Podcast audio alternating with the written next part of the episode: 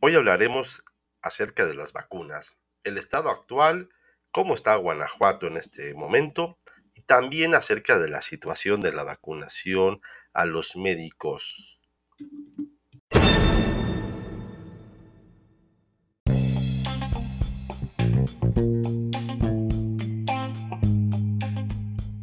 Hola, ¿qué tal? Buenas tardes. Muchas gracias en acompañarnos este día. Hoy es día 27 de abril del 2021 y vamos a hablar acerca del panorama del COVID en el estado de Guanajuato y contamos un acumulado de casos confirmados de 131.512 personas.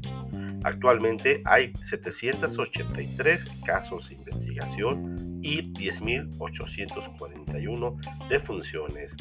Eh, los municipios, en cuanto a los municipios, Celaya tiene 76 casos de investigación, eh, Guanajuato 45, Irapuato 59 y León, que es el municipio que ha estado más golpeado, según por la afluencia de gente que tiene, hay muchas situaciones que se interpretan de, distintas formas, pero contiene 292 casos de investigación en la actualidad.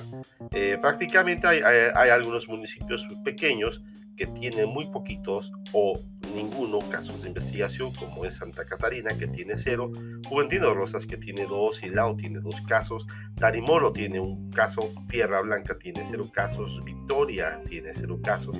Este, afortunadamente, pues eh, lo que se ve, el registro de la curva, pues va en descenso, eh, no obstante, se observa ascenso en otros estados de la República Mexicana.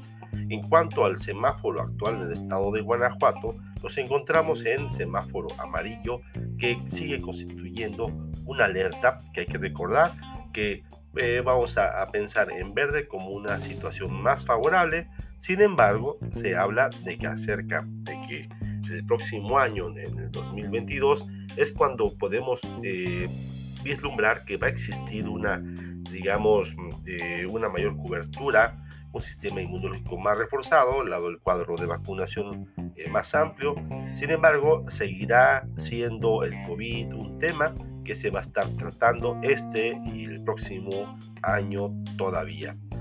Bien, vamos a comentar acerca de lo que estuvo pasando desde hace, hace varias semanas, eh, donde los médicos privados pues, se han manifestado eh, diciendo que necesitan vacunas y que porque ser privados no se les ha entregado la vacuna.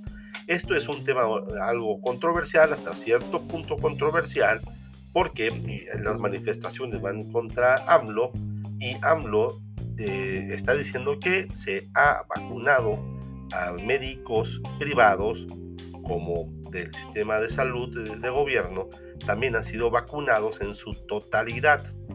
Eh, esto es basado en que se han vacunado los que están enfrente de la lucha contra el COVID y por otra parte, los contras, los médicos que, que hablan sobre eh, que son de sectores privados, pues no están necesariamente frente a COVID. Sin embargo, es un tema que se tiene que poner con mayor análisis, eh, puesto que al parecer es un problema de comunicación que además se ha estado usando como golpeteo político eh, ante una desgracia, que efectivamente es una desgracia lo que está pasando en México y en todo el resto del mundo, que las vacunas no son suficientes y se tienen que administrar estas vacunas.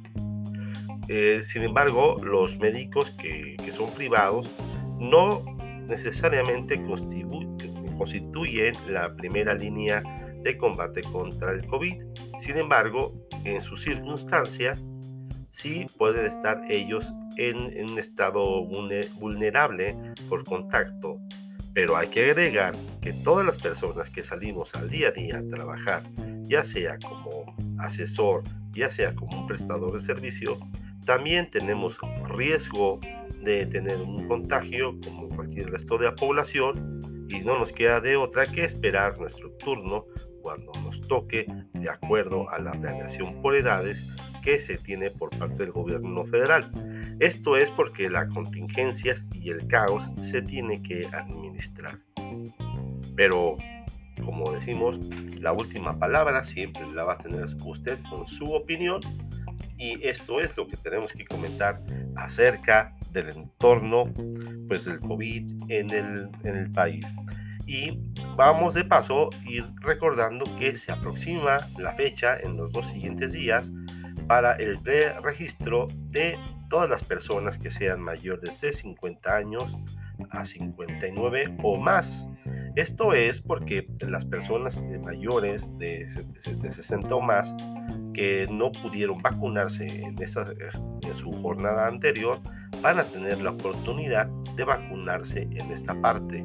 Entonces es muy importante tener en conciencia que se está hablando precisamente de las personas de 50 años y más que van a poder vacunarse y el preregistro según se nos informa, es dentro de dos días para formar parte de esta nueva campaña y que tenga la estadística el estimado del rango poblacional.